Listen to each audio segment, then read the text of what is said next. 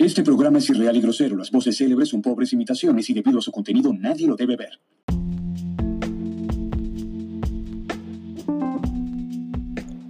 Señoras y señores, nerdos y nerdas, transmitiendo en vivo desde la ciudad del acero, el hombre que se ve tan culero como se escucha, el tío Pashu y su N de nerdo.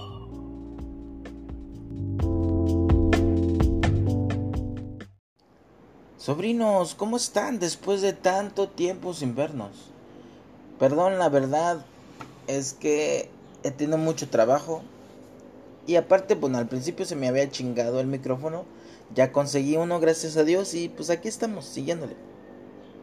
Miren, todos los eh, podcasts anteriores los he grabado en pleno calor. Y aquí en Muclama tú no puedes vivir fuera del abanico de agua, ¿verdad? Porque digo, pues, yo tengo que grabar, apagar esa madre y ahora sí que he hecho el podcast con el sudor de mi frente, literalmente, ¿no? Y del culo también, ahí sudo. Entonces yo sé que he dicho que voy a invitar gente y que la madre y que la chingada. Pero me he estado esperando a que a que haga un poco más de fresco. Precisamente hoy en la mañana fue el primer día que hizo más frescos de que, hey, esto no lo conozco, esto hace ocho meses que mi cuerpo lo había olvidado. ¿Qué es esto? Oh, es fresco, es frescor. Solo he sentido esto cuando abro la puerta del refri. y sí, ya, ya sin este frescor, ¿verdad? Porque pues yo no tengo clima. O sea, no, no, bueno, este, así le decimos aquí en el norte al aire acondicionado, aire acondicionado, ¿verdad? No tengo aire acondicionado porque no soy rico, fifi. Soy pobre culo chingada y ya. Los pobres tenemos que esperarnos a tiempo de invierno para grabar nuestros podcasts pedorros. y bueno, pues muchas gracias por esperar y pues vamos a comenzar. Sobrines, hoy les traigo dos recomendaciones. La primera de ellas es muy pinche, pero muy pinche obvia. Esta semana se estrenó El Joker. Por favor, vayan a verla si no la han visto. Vale madre si te gusta el cine de superhéroes o no. Vale madre. Esta es una película digna de ver en cine, cabroneta. No te la pierdas. Que no se te pases las que dices. De las que en un futuro voy a decir, güey, neta, verga, yo vi el Joker en el cine. No me la perdí. Y no pensé que me hubiera... Mm, yo sabía que me iba a gustar desde el teaser. No sabía que tanto. O sea, las expectativas estaban altas, cabrón. Estaban altas como Nolan las había puesto, cabrón. Y esta, muy diferente. No mames, tú con madre. Miren, una de mis películas favoritas es la de Taxi Driver de Paul Schrader, dirigida por pinche Scorsese. Me encantó, güey, toda esa referencia a Scorsese. Dicen que porque él iba a ser el productor. No sé, la iba a producir y dirigir o algo así. Y luego se fue, pero realmente tiene mucha influencia de Scorsese. Se nota, pero ese viejo Scorsese de calles de Nueva York y la chingada no mames, o sea, realmente Ciudad Gótica se ve de la verga. Es como, me decía un amigo, es como Batman Begins, pero del Joker, cabrón. En serio, y no quiero hablar más para no dar más spoilers ni nada. Mira, yo le doy gracias a Dios que no vi nada. Antes no vi nada. Y fui sin, sin haciendo. Yo nomás vi el teaser y el tráiler. Eso es todo. Y es algo que no mames, la paleta de colores y todo eso con lo que juegan el vestuario, todas las actuaciones, los momentos, no mames, con madre. Y por favor, no la veas en español, güey, por favor, por favor. O sea, se ríen como pendejos, güey. No mames, no, por favor, véanla en inglés. Disfruta de la actuación. O sea, no es que esté en contra de, del doblaje, ¿verdad? Pero es que si es esta actuación, debes de verla al 100. Bueno, Ok, mi otra recomendación es una serie de Netflix. Y es algo que casi ya no veo Netflix, no tengo mucho tiempo. Sé que hay mucha cosa chida ahí, pero a veces es tanto que como que no hay nada, no encuentro nada, me pongo así como pendejo. Entonces, mm, hace poquito no sé dónde escuché que el escritor Stephen King, o sea, el escritor de la de eso y este La Milla Verde, la chingada, había recomendado una serie de terror que se llama Marianne. Y por eso la neta la empecé a ver, porque a mí casi no me gusta el terror, sobre todo no me gusta el terror pretencioso. Y este es de como que, ay, ¿qué va a pasar? Ay, pues ¿qué va a pasar, pendejo? Entonces, a mí me gusta este el terror cuando tiene historia, cuando es interesante, no sé. Esta serie está de no mames, llevo como tres capítulos, güey. No mames, está muy, muy chingón. O sea, no se andan con mamadas desde el primer momento, te pasan a la verga todo, pa, Y son como pedacitos, no es que me dé miedo ni nada, sino es como, si lo analizo, son como, como, ¿cómo se siente? Como si fueran leyendas urbanas, como que si tú ocurriera eso, güey, sería bien cabrón. ¿De qué se trata? Bueno, voy a dar una pequeña, este, un pequeño resumen. Miren, Mariana es como un, es el espíritu, según esto, de una bruja, que según esto es la esposa del diablo. Posee gente, ¿no? Posee gente. Ese, según esto, es Marianne. Marianne, este, pues es la bruja. Una, una muchacha de cuando estaba niña según esto como que la soñaba, soñaba a Marianne y le decía cosas o la veía. Y ya de grande se como que quiso eh, abandonar todo eso, dejó su, su pueblo natal la chinga se fue. Y como para, para, para sanarlo empezó a escribir de Marianne. Y, y se convirtió en libros que fueron muy famosos, o sea, es como que pegaron mucho. Es una historia, una tipo así como este, una historiadora de, de, terror, así tipo como Stephen King. Pinche Stephen King siempre escribe de él mismo. Si te fijas casi siempre en sus libros o en las películas de él, el protagonista es un, un escritor frustrado, casi siempre. De The Shining, la de este este bueno, muchas muchas muchas casi siempre escribe de escritores, de él mismo. Entonces, esta es una escritora este, que ya no quiere saber nada de, ese pedo, ya dice, no, ya lo superé, la verga. Está escribiendo su último libro y ya lo va a publicar y ya se va a olvidar de eso. Quiere escribir algo más serio, algo más acá. Y cuando deja de hacerlo, pinche bruja Marianne empieza a perseguirla. Lo único que quiere es que siga escribiendo. Y hasta ahí, no mames, con madre, güey. O sea, lo que me gusta es eh, que, no se apoyan en efectos especiales, todo es como movimientos de cámara, ideas, ideas. Hay una actriz que ahí sale, pues no sé, es francesa, una viejita, güey. No mames, nomás de verla te da miedo, cabrón. Nomás de verla te da miedo. Entonces, a mí me impactó mucho el francés. A lo mejor porque tengo así como recuerdos de Chucky. Ya ves que cuando Chucky este, iba a poseer al niño, la chingada, o hablaba en francés, o sea, en francés, no sé por qué chingados hablaba en francés, entonces le tengo ese como ese imaginario de que, vergas, el francés está verga para el terror. Entonces me gustó mucho, ojalá te guste a ti, muy 100% recomendada y pues seguimos.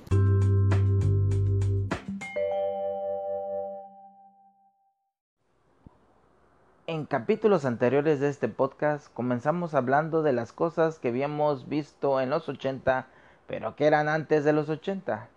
Y hablamos un poco de una película, una serie, una caricatura, un anime y hoy toca hablar de juegos. Pero hay un problema, sobrinos, y es que la industria de los videojuegos es relativamente muy nueva. Comenzó en los 70, hablando comercialmente comenzó apenas en los 70 y quisiera hablar no tanto de los juegos o de alguna consola en particular, sino de los de las personas que fundaron esta industria, o sea, los padres de los videojuegos. Para mí hay una gran diferencia entre los padres de los videojuegos y aquellos que crearon los primeros juegos. ¿Por qué? Bueno, es que mira, los que crearon los primeros juegos muchos de esos fue por, por casualidad y aportaron grande. Pues a ellos se les ocurrió este pedo.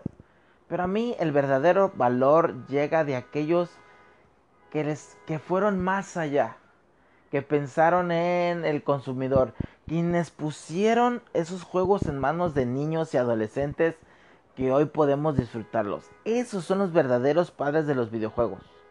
Y, y quiero, en, mientras dure eh, esta etapa, hablar de ellos. Y hoy quiero hablar de dos.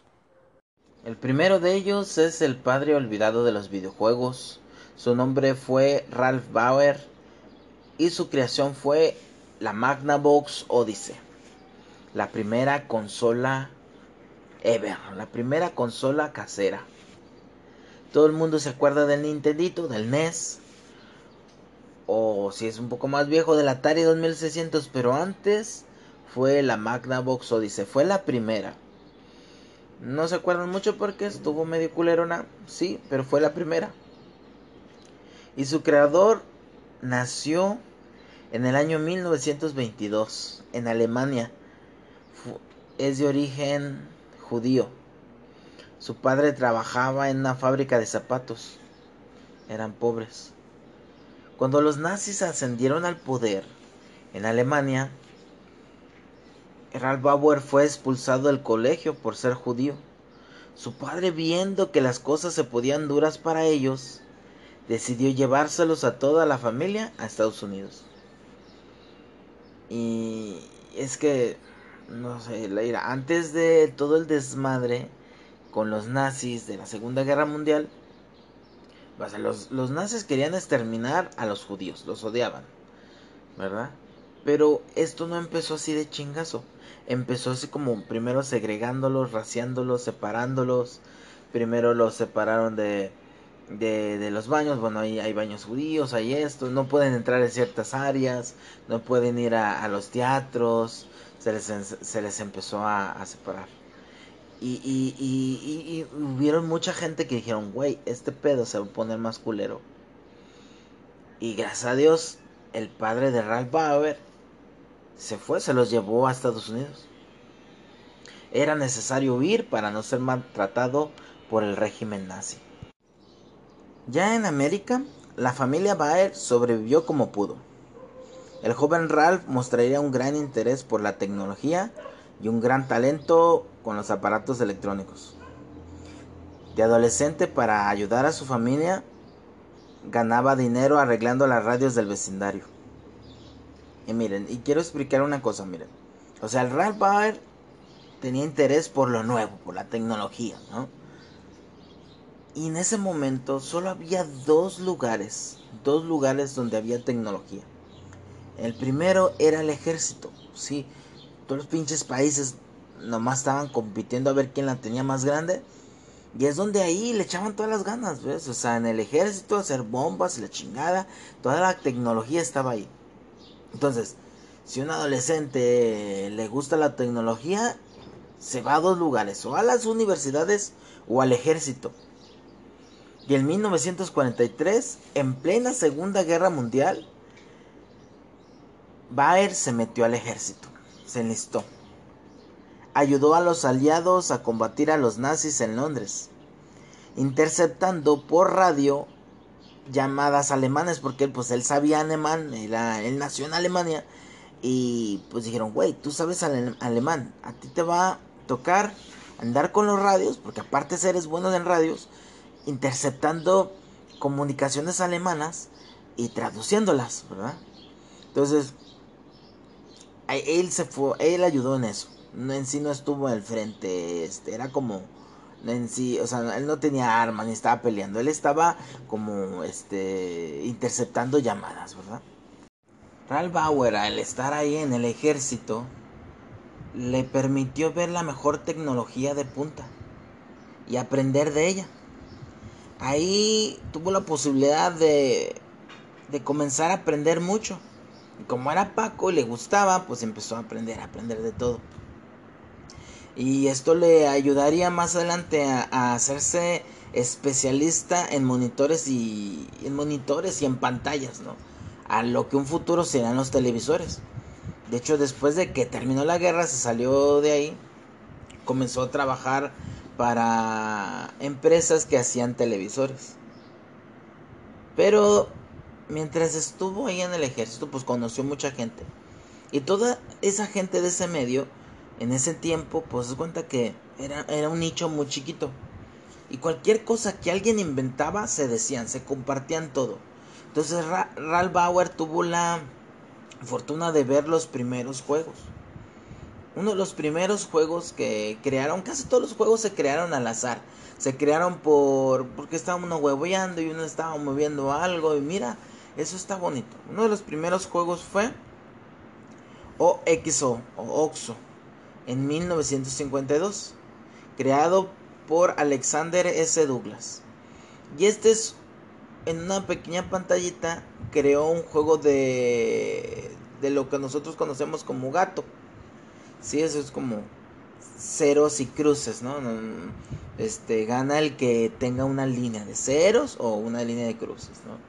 Entonces, era eras tú contra una inteligencia artificial y todo el mundo estaba, "No mames, que, que, te responde, cabrón? ¿Cómo, ¿Cómo te puede competir?" Y, fue uno de los primeros. Después, en 1958, salió uno de los más famosillos, Tennis for Two o Tennis para Dos, creado por William Higginbotham. Él lo creó de un osciloscopio. Es un como pequeño monitor que usan frecuentemente para ver señales de radar o, o, en, los hospitales se usa para medir el pulso. Ya ve que genera unas onditas. Y, y, él empezó a jugar con esas ondas hasta que hizo como una pelotita que rebotara de un lado para otro. Tin, tin, pam, pam, pam, pam. Entonces, fue ese ya el, el, eh, eh, un juego más de visual, ¿verdad? Ya más visual. Y entonces, ah, o sea, fueron los primeros. En ese tiempo era todos los juegos que creaban se hicieron del ocio, de algo, algo así, ay, qué padre, mira, lo pude hacer. Pero nadie fue más allá. Nadie fue más allá. Estos vatos eran ingenieros, eran físicos, matemáticos, la chingada. Ellos eran, se creían gente seria, ¿no? Entonces los abandonaron. O sea, siempre, mira lo que puedo hacer. Ah, qué divertido. Jejejeje. Y ya. Fue hasta que los que empezaron a crear juegos más en serio, mejores, más como ser juego, fue en las universidades. Pero eso lo vamos a ver un poquito más después. Ralph Bauer pues tuvo oportunidad de ver estos juegos y él tampoco era Paco, él se quedó así como que, ah, qué chido que se puede hacer eso en un monitor. En, a mediados de los años 60, Bauer empieza a trabajar en compañías que crean televisores y le empiezan a decir, güey, necesitamos ideas, hay, muchas hay mucha competencia necesitamos ideas de un televisor que haga algo más, un poquito, algo más. Entonces salieron televisiones para mí pues muy medio pendejos porque salían televisiones con contador con contadores arriba manuales para mantener este el score de un juego de béisbol. Entonces son mamadas así. Pero Bauer dijo, fue cuando se acordó de los juegos dijo, güey, no, o sea, en un televisor puede hacer algo más interactivo, algo más chido. Y no tampoco lo pensó así como un juego en sí que la gente jugara, sino como un, un, algo padre que podría atraer a un cliente nuevo. O sea, de que mira mi, mi, mi televisión, petejo, es igual que la tuya. No, porque esta tiene un jueguito X. Así empezó. Pero como no tenía ningún prototipo, nadie había visto esos juegos porque solamente eran pues en áreas militares y así la chingada. Nadie le creía. Entonces, no, no, no, no, no, lo mandaron a chingada a Bauer. Entonces, empezó a pensar. Y en 1968 se le ocurre otra idea. Tal vez no que el televisor tenga eso ahí adentro, tenga ese juego. ¿Qué tal si que si crea un dispositivo externo que se enchufe a la televisión y que lo puedas jugar? o manipular de ahí, que de alguna forma incluya mandos. Así Bauer comenzó a fabricar de forma totalmente casera la primera consola de videojuegos. A esta consola Bauer la llamó la Brown Box eh, o la caja café. El nombre viene de por la madera que usó para tapar los cables y los circuitos. Estaba así toda culera. Pues era la primera. Y de hecho sí se tardó. Porque la idea le vino desde 1968 y tuvo esa chingadera hasta 1971.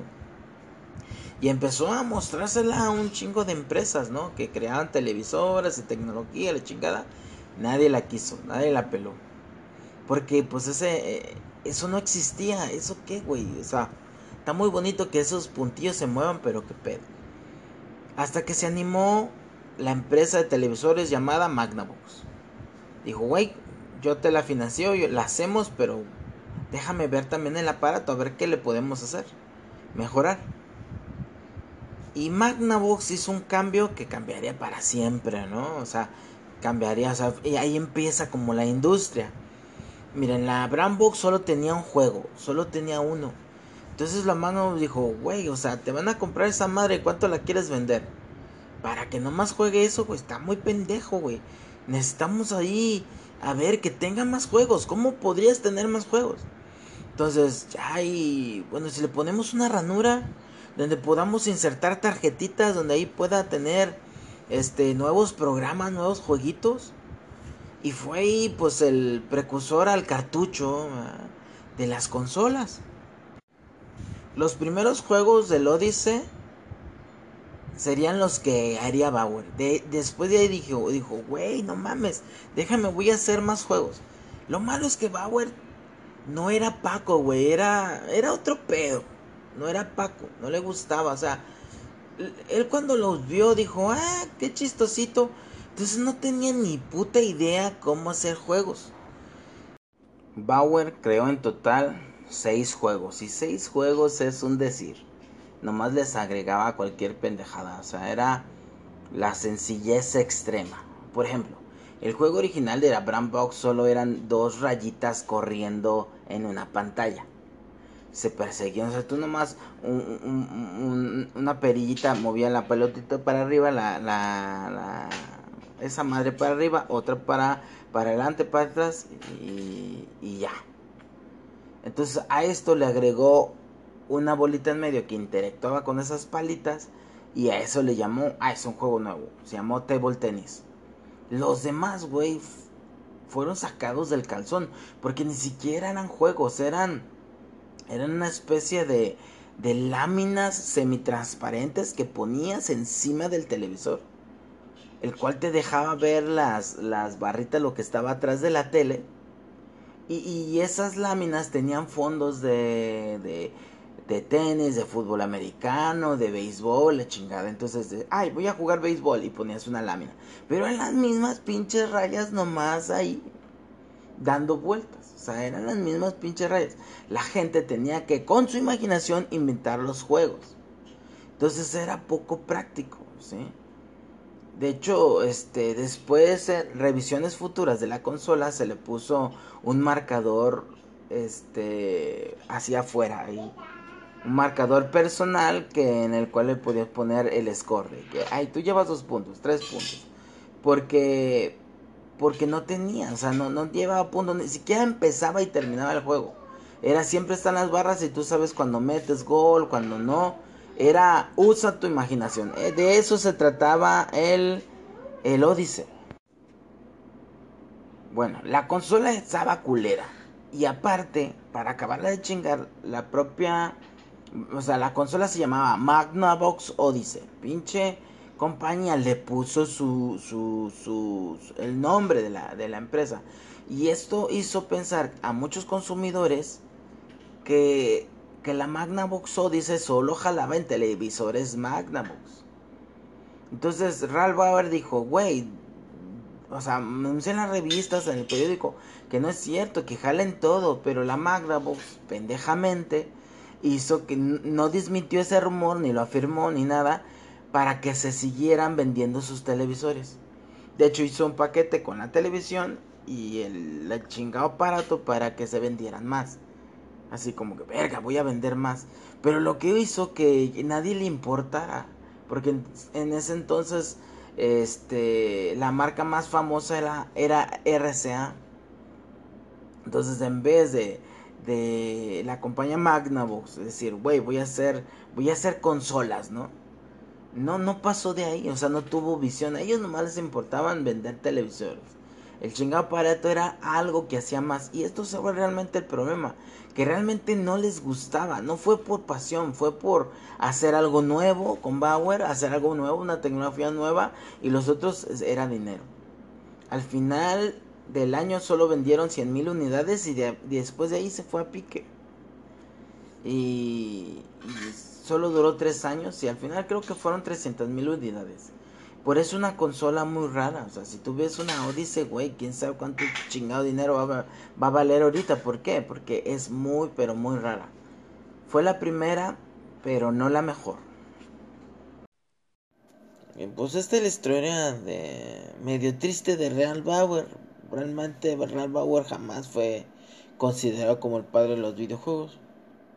Porque la Odyssey güey, nadie la tomó en cuenta, nadie la vio, fue, o sea, pasó súper mega desapercibido.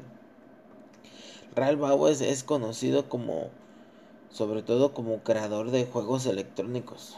Su creación más famosa es la de lo, se llama, Simón dice, es como un, un es como un, una bolita que tiene muchos botones de colores cada vez que lo aprietas suena un sonido. Entonces, para jugarlo, o sea, el primer jugador lo agarra y, y, hace una secuencia de números, o sea, de, de botones, o sea, ti, ti, ti, ti, ti, ti.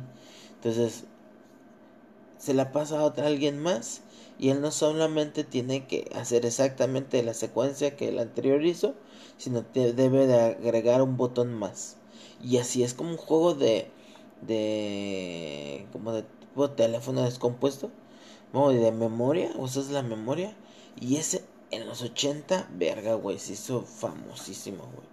La otra creación la otra creación otra creación del Ralph Bauer fueron los Furbis ¿Se acuerdan de los Furbis en los 90? Unas pinches monos culeros que hablaban y la chingada y que movían los ojos y, y por el pánico satánico de los 90 decían que, era, que eran del diablo. Yo sí. Este, jamás tuve uno. y esa es otra creación del pinche Bauer. Pero de los videojuegos, no. No fue hasta que en 1990 sacó un libro contando toda esa historia. Que sabemos todo esto. Porque si no, cabrón. ¿Por qué? Porque pues, Bauer era como un paquito introvertido. De esos que no hablan a nadie. Se, se la pasaba detrás de bambalinas este, viendo quién publicaba. Porque el siguiente para los videojuegos del que quiero hablar, ese sí es, es cabrón. Se, se llama Alan Bushnell. Y Alan Bushnell era, era un güey que tenía un ojo de empresario y a su vez un colmillo de, de jefe de la mafia, cabrón. Logró crear e impulsar la industria de los videojuegos como tal él, él logró, él logró ser la cabeza de la industria y, y, la sacó adelante. Este, su industria, o sea, su, su, su, su empresa eh, se, se llamaba Atari. Claro, la creadora de Atari 2600, de tantas maquinitas. Bueno, mames, o sea, y la creó casi casi de la nada y llegó a ser valorada en millones y millones y millones. Y me da mucho gusto porque a diferencia de Ralph Bauer, Alan Bushnell sí le gustaban los juegos. Y sí estaba específicamente, era como más Paco. Ralph Bauer no, Ralph Bauer le gustaba, es como, le gustaba la tecnología. Y, y pues fue como que todo se fue dando la chingada. Pero, pero Alan Bushnell pegó porque hacía bien las cosas, porque le gustaba, o sea, fue el primero que le entregó a los pacos y a los borrachos los juegos, cabrón. Fue el primero que dijo, esto es de aquí, ¿no? Entonces, este, Y, es algo muy padre.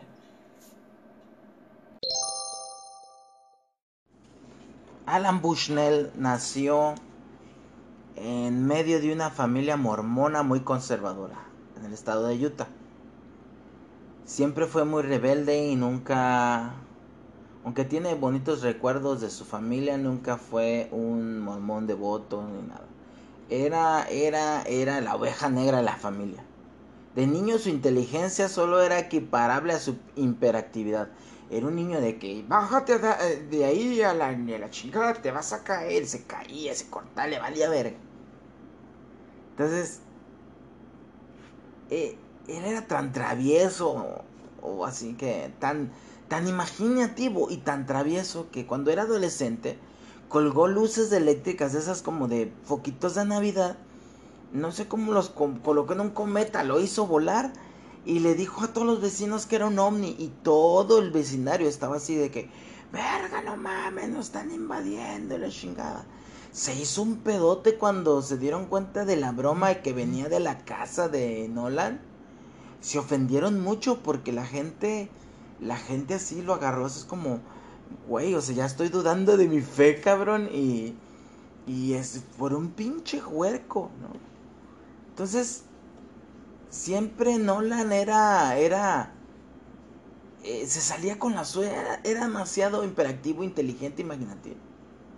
Ya en sus días en la Universidad de Utah se la, pasía, se la pasaba el día haciendo bromas y también negocios. Era muy raro. Combinaba esos dos.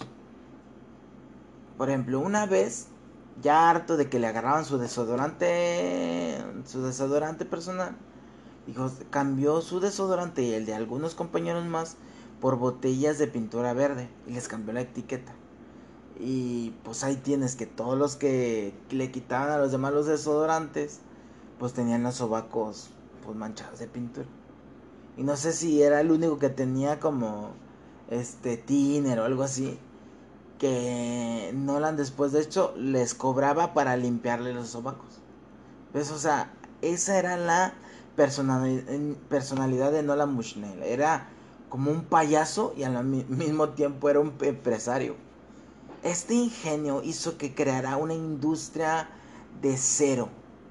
¿Sí? Y también este ingenio y esta valemadrez hizo que casi mandara esa misma industria a la verga.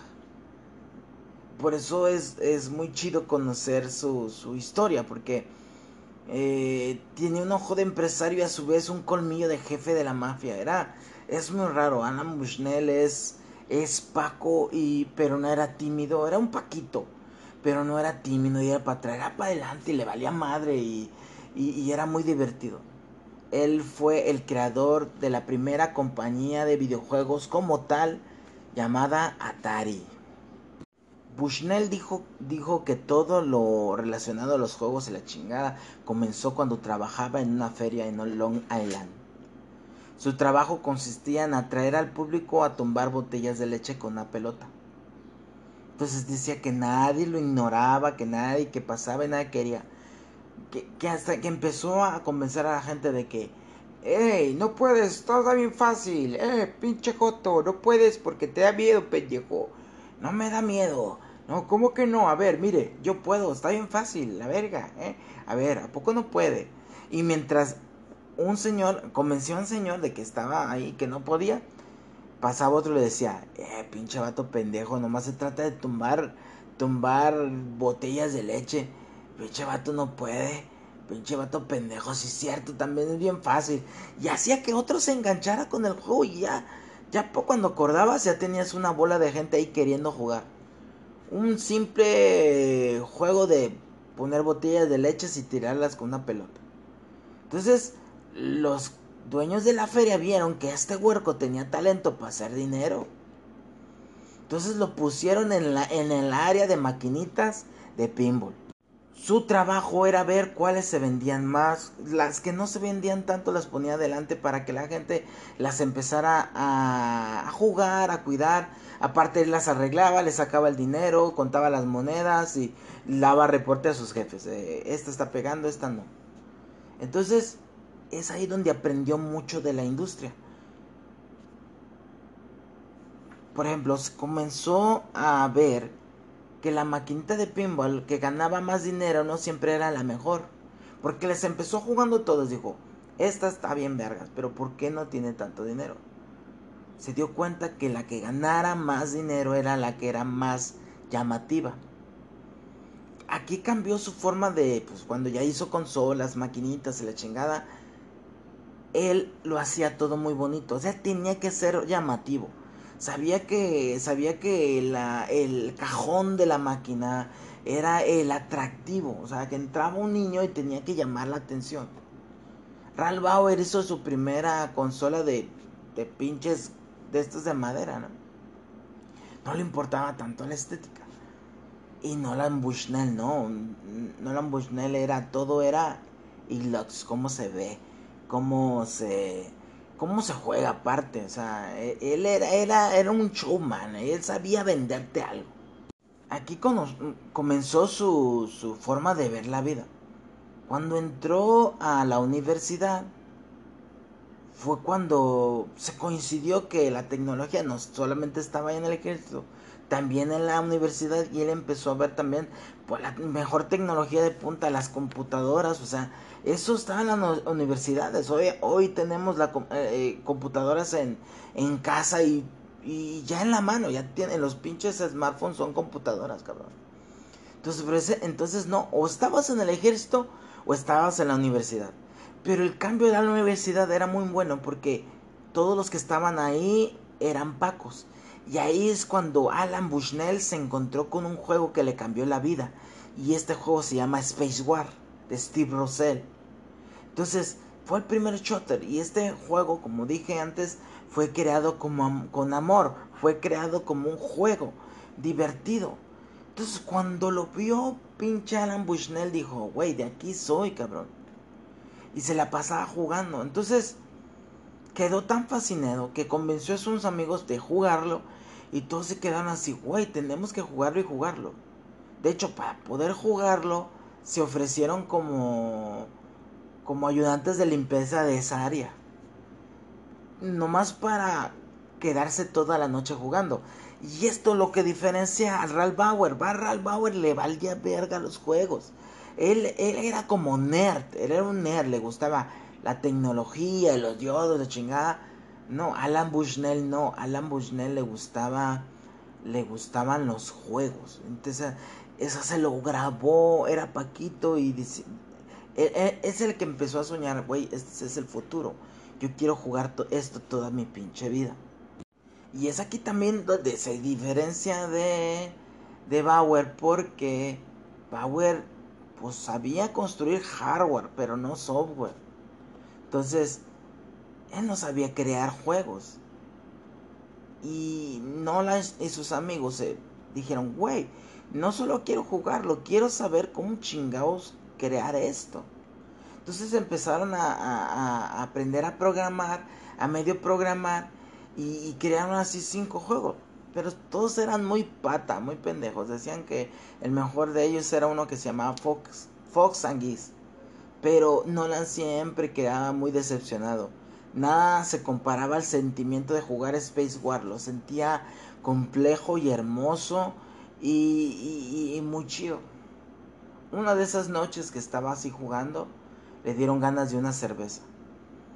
Entonces tuvo que salirse del campus se salió por una ventana porque no podían manejar, abandonar un lugar. Este, se fue a, hacia un bar muy lejos. antes no había oxos de la chingada. Para traerse unas cervezas y todo. Para así jugar, jugar chido, ¿no? A él le gustaba tomar y jugar. Como lo de hoy, cabrón. Entonces ya tomando dijo, verga, o sea, esto, o sea, de vez de yo ir por las cervezas, Debería ser al revés. Esto debería estar en un bar. Y, y dijo, si estuviera en un bar, me haría rico, cabrón. Y, empezó a tener un sueño. El sueño de meter un juego en un bar. Ahí comenzó el nacimiento de las arcadias, de las maquinitas, en ese sueño. Ese sueño, pues, lo estaría cocinando muchos años después. Ya después que acabó la universidad de la chingada, él dijo, ya estuvo, güey, tengo que hacerlo. Y él vivía en una casa chiquita donde él tenía en ese tiempo ya estaba casado, tenía dos hijas. Una, una, hija creo que acaba de nacer, la otra tenía dos años. Entonces sacó a la niña de dos años, la puso a dormir junto allá con su mamá y convirtió el dormitorio de su hija Brita en un taller. Y por los siguientes meses en la sala, su padre empezó a crear una versión casera de Space War. A este le llamó Computer Space. Si se fijan, todo es acerca de copiar.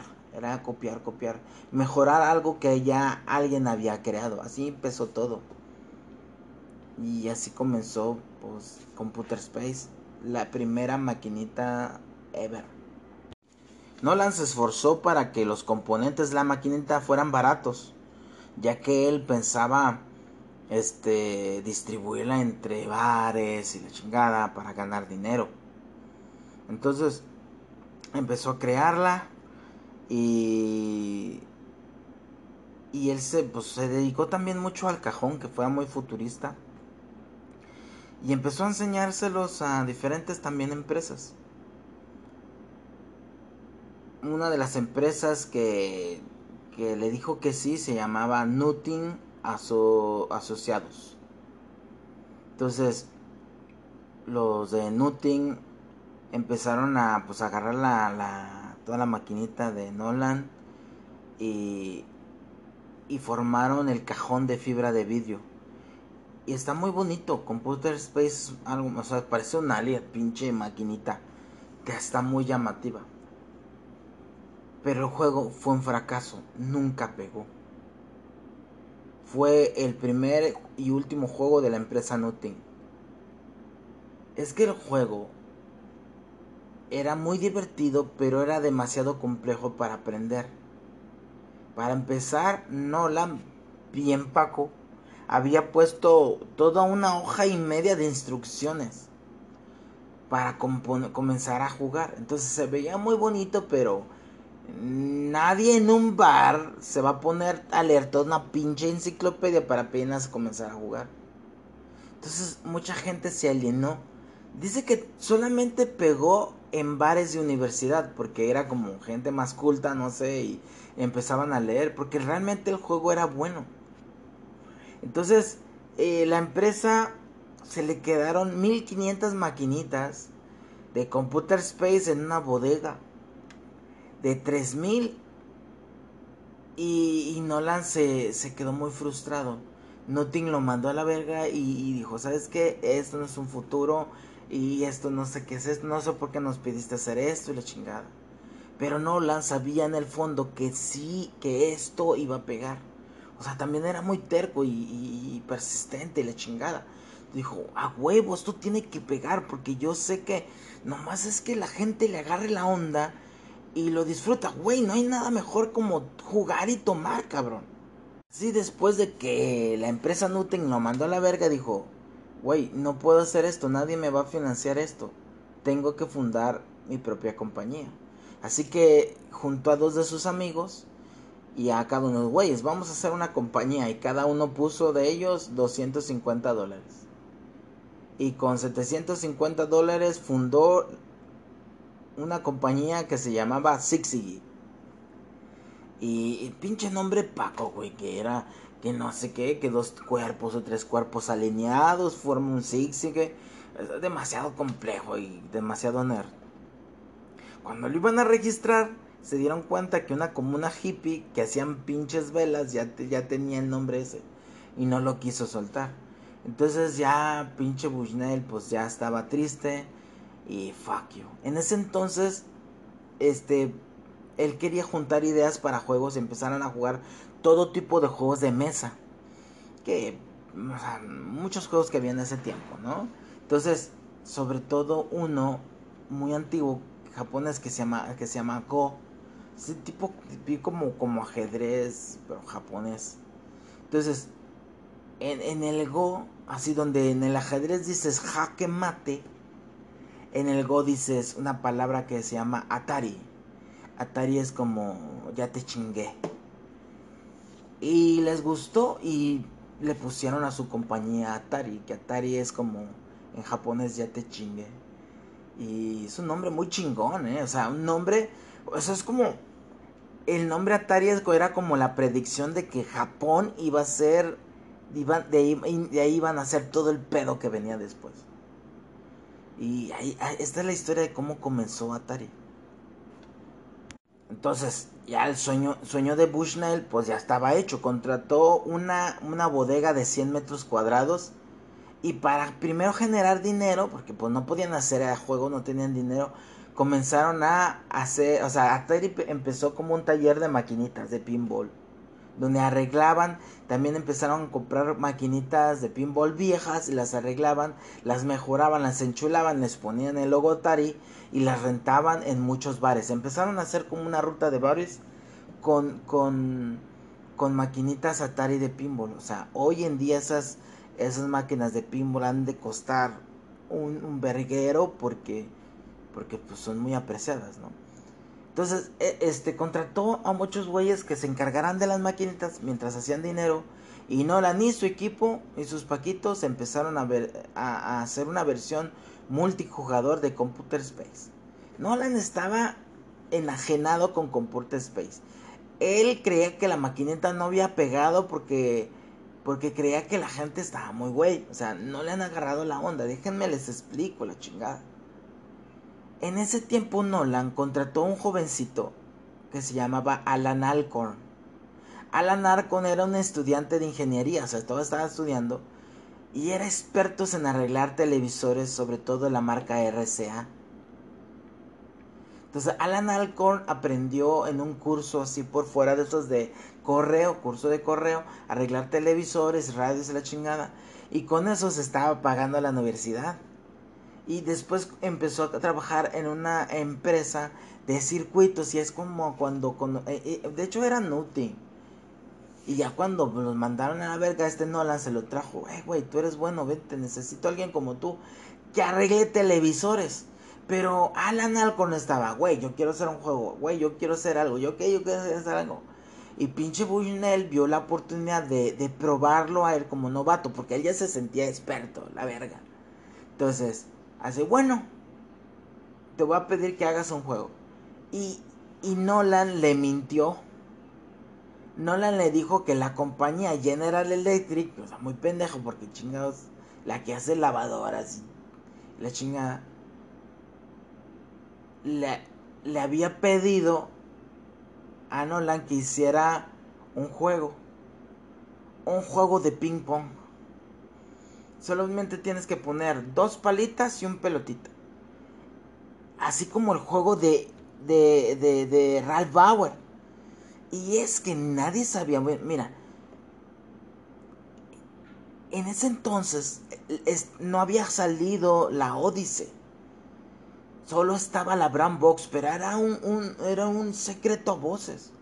Pero la Brand Box se presentó en una feria, así tipo como el CES de ahorita, que es una, una feria donde se presentan todos los, los las mejoras, la mejor, la mejor tecnología, lo que todavía se está cocinando entre las empresas. Y ahí se presentó la Brown Box, ahí la vio Nolan y vio el pseudo juego que era este el de el de tenis de, de, o sea se le hizo muy pendeja la consola porque estaba muy pendeja y dijo, ma, este es lo más chidillo. Ah, está chido. Y es algo muy sencillo. Entonces, este güey se acordó. Fíjate, Alan, yo creo que quiero que hagas un juego así. Simplemente que un puntito sea la pelota y dos palitas sea como un juego de tenis. Pero la, la, eh, pues, no la a Alan Alcor para que le echara ganas, para que sacara lo mejor de sí. Él simplemente no quería crear, no quería crear nada, él simplemente quería probarlo para que les ayudara mejor en Computer Space. Él estaba huevado con pinche Computer Space. Entonces, pues le encargó esto a Alan. Y Alan no solo hizo lo que le pidieron, fue mucho, pero mucho más allá.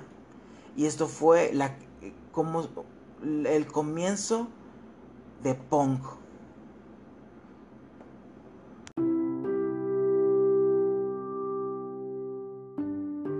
Hoy en día nadie se acuerda de table tennis, nadie se acuerda de pinche computer space, nadie se, eh, se acuerda de, de, de Tennis for Two. Nadie, güey. Si tú le preguntas a un Paco que se dice ser Paco de los videojuegos, le dices, güey, ¿cuál es el primer juego que existió? Te va a decir Pong. Pong no fue el primero, pero sí fue el mejor. Fue el primero en juntar lo mejor de, de, todo lo que habían traído los primeros, los, los primeros creadores. Pong, Pong es una amalgama de sencillez, y profundidad, cabrón. Y, y, y, por eso es el rey, por eso se le recuerda. A los usos no se los recuerda porque no eran tan buenos. No eran buenos. Pero Pong, Pong brilló. Bueno, ok. Pong se creó como un. como algo de la nada, ¿verdad? Algo. algo. algo inesperado. Nadie esperaba ese juego Nolan estaba este, metido en su chingadera que quería. Y para que Alan Alcorn se tuviera en algo que basarse, Nolan le pasó los diagramas con los cuales había hecho Computer Space. Pero Alan Alcorn resultó ser, más que un simple ingenierillo. Agarró los diagramas y dijo, güey, esto yo no lo entiendo. Yo voy a hacer los míos propios, cabrón. Y empezó a hacer todo de cero. Y entonces,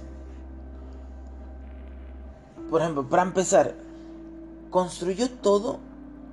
Porque antes no nomás era construir el, el software, cabrón. Tenías que construir el aparato, güey. La maquinita. O sea, antes era, era, era, era, era culero. No tenías una consola o una base para que tú nomás agarraras y metieras. Él tenía que, que crearlo crear el prototipo de cero. Así como Ralph Bauer lo hizo de pedazos de madera, cabrón. ¿Sí? Entonces, este güey empezó a hacer pues, lo que fue la primera maquinita, la primera arcade, y, empezó a poner componentes baratos. Él empezó a pensar a futuro, dijo, güey, si esto va a ser para, para venderse la chingada, tengo, se tiene que ver que se puede hacer barata. No usó componentes caros como Computer Space. Entonces, bueno, eso ya estaba. Empezó a, construir este con todo más barato. La idea original de Bushnell, las pelotas devolvían la pelotita en la misma dirección. O sea, era un ping pong. Tú nomás un ping pong y y más o menos te lo devolvían. O sea, se movía un poquito para abajo, para arriba, la chingada. Pero Alan, Alan, vio que esto era así como muy predecible. Y dijo, güey, ¿cómo puedo hacer algo diferente, cabrón? ¿Cómo puedo, cómo puedo hacer algo más divertido, más profundo? Entonces, en lugar de utilizar que las barretas sean unas líneas así, no, las, las palanquitas tenían ocho segmentos, o sea, las dividió en ocho pedacitos. Entonces, y ya eh, y lo programó. Programó que si la si el puntito, que era la pelotita, pegaba en los dos segmentos del mero en medio, la pelota cuando se regresaba iba a girar 180 grados y, volvía en la misma dirección. Si la pelota, en cambio, rebotaba en los dos segmentos siguientes, el de arriba y el de abajo, la trayectoria se desviaba un poquito. Y si la pelota rebotaba en los bordes de los segmentos, o sea, en, la mera orillita, la pelotita se desviaba en un ángulo de 45, 45 grados. Haz cuenta que podías hacer como como si, o sea, venía la pelotita y le podías pegar con la mera orillita y le cambiabas totalmente el, el pinche, la dirección de la pelota. Eso, eso era nuevo, eso era, ese era otro pedo, era más realista, era un juego más, mm, más realista. Después de probarlo así, pues, ay, estaba chido. Pero algo pasaba. La pelota siempre, aunque tuviera efecto la chingada, siempre iba a la misma velocidad. Y él se fijó que en, los juegos de ping pong, eh, eh, em, uno empieza así poco, poco, a poquito y luego va aumentando uno la velocidad. Entonces hizo que cada tres rebotes la pelota fuera un poquito más rápido. Luego después de esos tres, cada rebote iba más rápido, iba más rápido, iba más rápido. Porque, porque notó que si no era así, un, partido, un, por ejemplo, un, para montar un, punto, pues duraba una pinche eternidad, porque estabas. Entonces, no, si, si, si nadie anota, la pelota va a agarrar más velocidad. Eso hizo que ya no fuera tanto de ping pong, sino que pareciera más o menos de squash. Porque el squash es no solamente más rápido, sino que el, chiste es mandarla la, casi a la dirección contraria. Esto hizo que el, juego tuviera mucha profundidad y, y fuera muy divertido. El cajón de la maquinita fue un barril de cerveza y usaron una televisión Hitachi de usada que compraron en una tienda de de, de esa como la de las del dólar que, les costó 75 dólares. Es una, era una televisión en blanco y negro. Pues todo el fondo era negro y las pelotitas blancas, Entonces, el aparatito era chiquito. En ese entonces todavía no se creaban las, las palancas, así como de las maquinitas. Entonces, pues le pusieron una perilla, una perilla en medio, grande, para que se moviera. Es, esto ya lo había hecho este Ralph Bauer con la con la, la Odyssey, pero a diferencia era que era la perilla era más grande, nomás era una, porque la palanquita no iba hacia adelante y hacia atrás, nomás iba para a los lados y estaba medio pesada. Entonces es, esto hacía que a la vez estaba pesadita y a, la vez muy suave. Esto, esto hacía que tú le pudieras dar como vuelo. Un vuelito. Entonces era así como que dice, decían que se sentía muy, muy padre. O sea, que era, que era, o sea, que tú lo agarrabas y se sentía como, como, tipo como una ruletita. Mm le podías dar vuelo, o sea, podías llegar, tú estabas del otro extremo con la palanquita, veías la pelotita acá, que iba a caer abajo, y tú le dabas fuerte y se iba solita, pum, hasta abajo. Entonces, esto e, era muy divertido jugar Pong. Aparte, le puso, a su Bushnell le dijo, güey, yo quiero que cuando, que cuando te anoten un pinche score, un gol, eh, se escuchen unos aplausos. Y otro pendejo dijo, pero también así que te abuchean, cabrón, porque pues estás perdiendo. Y güey, no mames, era el pinche primer juego. Dijo, güey, o sea, este. Alan Alcorn dijo, váyanse la verga, o sea, yo no sé cómo hacer eso. Y encontró un sonido, ¿no? Un sonido que el poc, poc, poc el sonido del punk que dicen que es muy que es muy padre, o sea, necesitaban un sonido de cuando choca la pelotita con la palanca porque porque si no te se perdía mucho, o sea, tú estabas viendo, pero el momento que oyes el sonido dices, "Ah, ya le pegué." Entonces, todo eso en, un conjunto salió un juego muy divertido y cuando pues ya estaba el prototipo final y lo vio Nolan Bushnell dijo, güey, no mames, está con madre. ¿Sabes qué le falta? Y Nolan Bushnell le mandó poner un score. Entonces ya era, ya era un juego completito. No era, no empezaba y, tú, y era que tú apuntaras el score. No, no, no, no.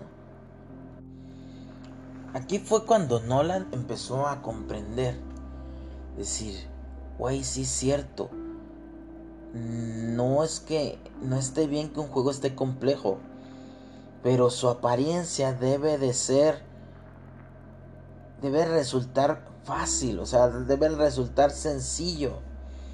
como cuando él estaba en la feria e invitaba a los güeyes a tirar un pinche bote de leche. Entonces fue cuando esto cambió la, la, industria. Dijo, verga, es cierto, es, es, tiene que ser algo sencillo. Y Nolan Bushnell, ahora sí, ya fue Nolan el que dijo, vamos a poner las instrucciones. Y fue neta, fue un genio. Porque en vez de poner toda la pinche hoja, güey. En el otro creo que tenían como dos hojas, güey, de instrucciones. Solo puso una etiqueta que decía así. Dele siempre a la pelota para conseguir la mayor puntuación. Eso es todo. Entonces la gente se acercaba a la, a la maquinita. ¿Qué vergas es eso? Y veía así como que... Ay, las instrucciones. Dele siempre la pelota a la pelota para conseguir la mayor puntuación. Verga, sí puedo hacerlo. Y empezaban a jugar y uy, veían que no era tan fácil. O sea, el Pong no es tan fácil, cabrón. Pero es muy divertido. En este entonces, miren, es muy importante saber que Atari no iba a ser maquinita, solo quería hacer como prototipos y software. Y donde ellos pensaban ganar el dinero es venderle estas ideas a, empresas más desarrolladas como, como Midway, como muchas empresas que hacían maquinitas de pinball que ya tenían así, que, eh, que tenían la maquinaria suficiente y el personal suficiente para hacer en serie chingos de máquinas y ganar un por ciento. Entonces, Nolan Bushnell dijo, verga, voy a vender Pong. Voy a vender Pong y tengo dinero para hacer el pinche Computer Space. Él estaba huevado con Computer Space. Es que de hecho, o sea, nadie sabía que iba a pegar o que no. Esto, ellos lo veían así como que, güey, mira, lo vendemos por unos millones y nos hacemos ricos, cabrón, eh, la verga. Entonces, Nolan Bushnell se fue y se vio con ejecutivos de Midway y de otra compañía. No me acuerdo ahorita cómo se llamaba. Entonces ya estaban hablando y, güey, tengo este pinche juego de la chingada. Y está con madres así.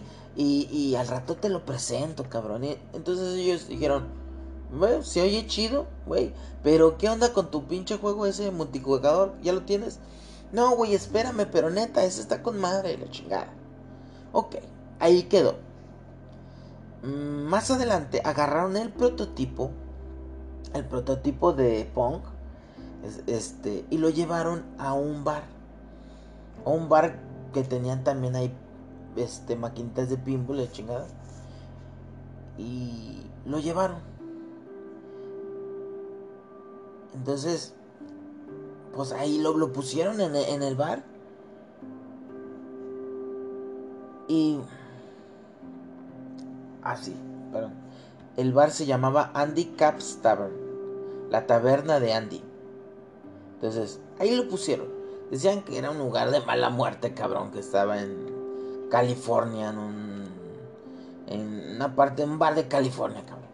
Entonces, ahí lo ponen a ver si jala y se olvidan de él.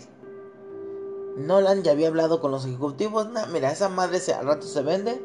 Y Alan Alcorn, cabrón, tú dale. Ahora sí nos vas a ayudar, cabrón. Ahora sí nos vas a ayudar con el bueno. Entonces, dice la historia que el dueño de Andy Caps que era muy amigo de Bushnell, le habló, le habló medio enojado una noche, así de que, güey, tu pinche chingadera no jala, cabrón. Tu pinche chingadera no jala. Ven y arréglate esta, mamada. Porque, pues, ¿para qué la traes? Y Nolan dijo, bueno, ok, está bien, yo voy en persona. El otro güey, bueno, yo voy. ¿Qué, ¿Qué pedo? Y cuando la revisó decía que no tenía nada. No, pues está bien, güey. Pero sí es cierto, no quería, no quería jalar. Y ya revisándola, dice que abrió el, el cajoncito donde estaban las, las, las monedas. Donde se pues, juntaban todas las monedas, güey. Y dice que el pinche barril, güey, estaba hasta la madre, güey. Lleno, que las monedas, o sea, mm, este, mm, yo me imagino que han de ser de, de, quarters, ¿no? Porque ya las maquinitas son de mucho de, de, del cuarto de dólar. Dice que se le vinieron, güey. Que estaba lleno. Que por eso no jalaba, güey. Que un verga, güey. Se llenó, güey. El pinche barrilito se llenó, cabrón. No mames, era un chingo de lana, cabrón. Y fue cuando Nolan dijo, espérame, espérame, espérame. ¿Que esto pegó un chingo? ¿Cuándo? ¿Cuándo pasó? ¿Qué pedo? Y haciendo recapitulación, el dueño del, del bar dijo, güey, de hecho, esta ya mañana yo abro el bar temprano y vinieron unos güeyes y no me consumieron, güey. Me dijeron que les feriara un pinche billete por, por monedas para echarle a la chingada máquina. Y vinieron al bar y no consumieron. Viene gente y no consume. Nomás viene a jugar esta madre. Y fue la primera vez que Nolan dijo, verga, güey, ¿qué acabamos de hacer? Esto es la mamada. Esto es la mamada. Y empezaron a hacer, es cierto, porque es sencillo, porque es chido, porque es... Y, y el problema es que Nolan ya la había vendido ya había vendido, o al menos se había palabrado que iba a enseñarles Pong y que iba, y que iba a vender Pong. Dijo, güey, si, si nosotros hacemos esta maquinita, cabrón, nos hacemos ricos, cabrón. Nos hacemos ricos, güey. Entonces, o sea, miren, yo desde el principio estoy hablando que pinche Nolan era un genio y a la vez un, un tranza, no sé, era todo, güey. Y aquí, güey, también se define, güey. Dijo, verga, ya le dije a Midway y a la otra pinche compañía culera que se los iba a enseñar y se los iba a vender. ¿Cómo le hago para decirles que ya no? Entonces dicen que fue con la compañía, la otra que no era Midway, y que le dijo, ese, ¿qué onda, güey? No, pues mira, el juego está chido, pero pues está más o menos, güey. La neta está, pinche Pong está más o menos. Tan más o menos que pinche Midway no lo quiso. Por eso vengo contigo. ¿Qué, güey? ¿Lo vas a comprar? Y los otros, la compañía, ah, no lo quiso Midway. No, güey, nada, yo te llamo. Ya, la chinga. Y luego con Midway, con Midway, hizo lo otro. O sea, hizo, ¿sabes qué? Aquellos pinches putos no lo quisieran, güey. Pues nada, sí, güey, nada, al rato te vendo el otro, güey. Y también, este, no, pues siempre, que siempre no queremos. Y fue un engaño, cabrón, porque sabían que tenían oro, güey, en sus manos. Entonces, fue ahí cuando empezó a resurgir Atari. Contrataron, güey, vagos, contrataron chingos de personas para hacer las maquinitas, güey. Una, las pusieron una maquinita como amarilla chiquititas. Y empezaron a creer y empezaron primero a poner en, los bares donde, se metían a ganar dinero. Y fue así cuando surgió la compañía y, una compañía de, que se fundó con 750 dólares llegó a, llegó a valer millones, 120 millones de dólares, ¿no? Con el puro pinche punk. Empezaron a distribuir, distribuir a todo el mundo, empezaron a crecer hacía marchas forzadas, cabrón. Entonces, a mí me da mucho gusto hablar de estas compañías, de la historia de los videojuegos, porque casi nunca, nunca se comparte esta historia. De cómo fue, de cómo, cuál fue, qué es lo que está detrás de todo. Me da mucho gusto que se reconozca Nolan Bushnell, porque realmente él fue un visionario y fue un Paco y empezó a crear juegos divertidos, no mamadas, no tanto que se iba por el varo. Después ya, ya pasó eso del varo. Y ojalá en los, en los, cuando nos, me toque hablar otra vez de juegos, poderles compartirles lo que sigue, la historia de Nintendo, la historia de Sega, la historia de Namco, la historia de Taito, que son las primeras. Pero esta es la base, cabrón. Y, debemos de darle gracias a este cabrón que tenemos juegos porque por pacos como ellos.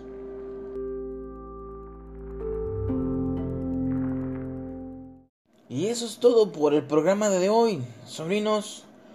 Gracias por escucharme, muchas gracias por escucharme. Este, hoy me pasé de, de minutos, ¿verdad? Está más largo de lo normal, pero no, gracias por la paciencia y por escucharme.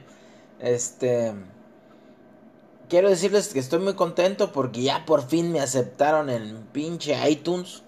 por si se te hace más, más fácil escucharme por ahí, ya ahí estamos en iTunes, ¿verdad? Este, y ya tenemos planes para abrir una página, una página del canal de N de Nerdo y subir a lo mejor videíos, no sé, este, tengo pues planeado pues invitar amigos para que compartan lo que les gusta y sobre todo gracias por sus comentarios, sigan comentando, por favor comparte, si crees que a alguien le vaya a gustar, comparte este para hacer pues cada día más grande el podcast. Eso es todo y nos vemos hasta hasta la próxima. Gracias.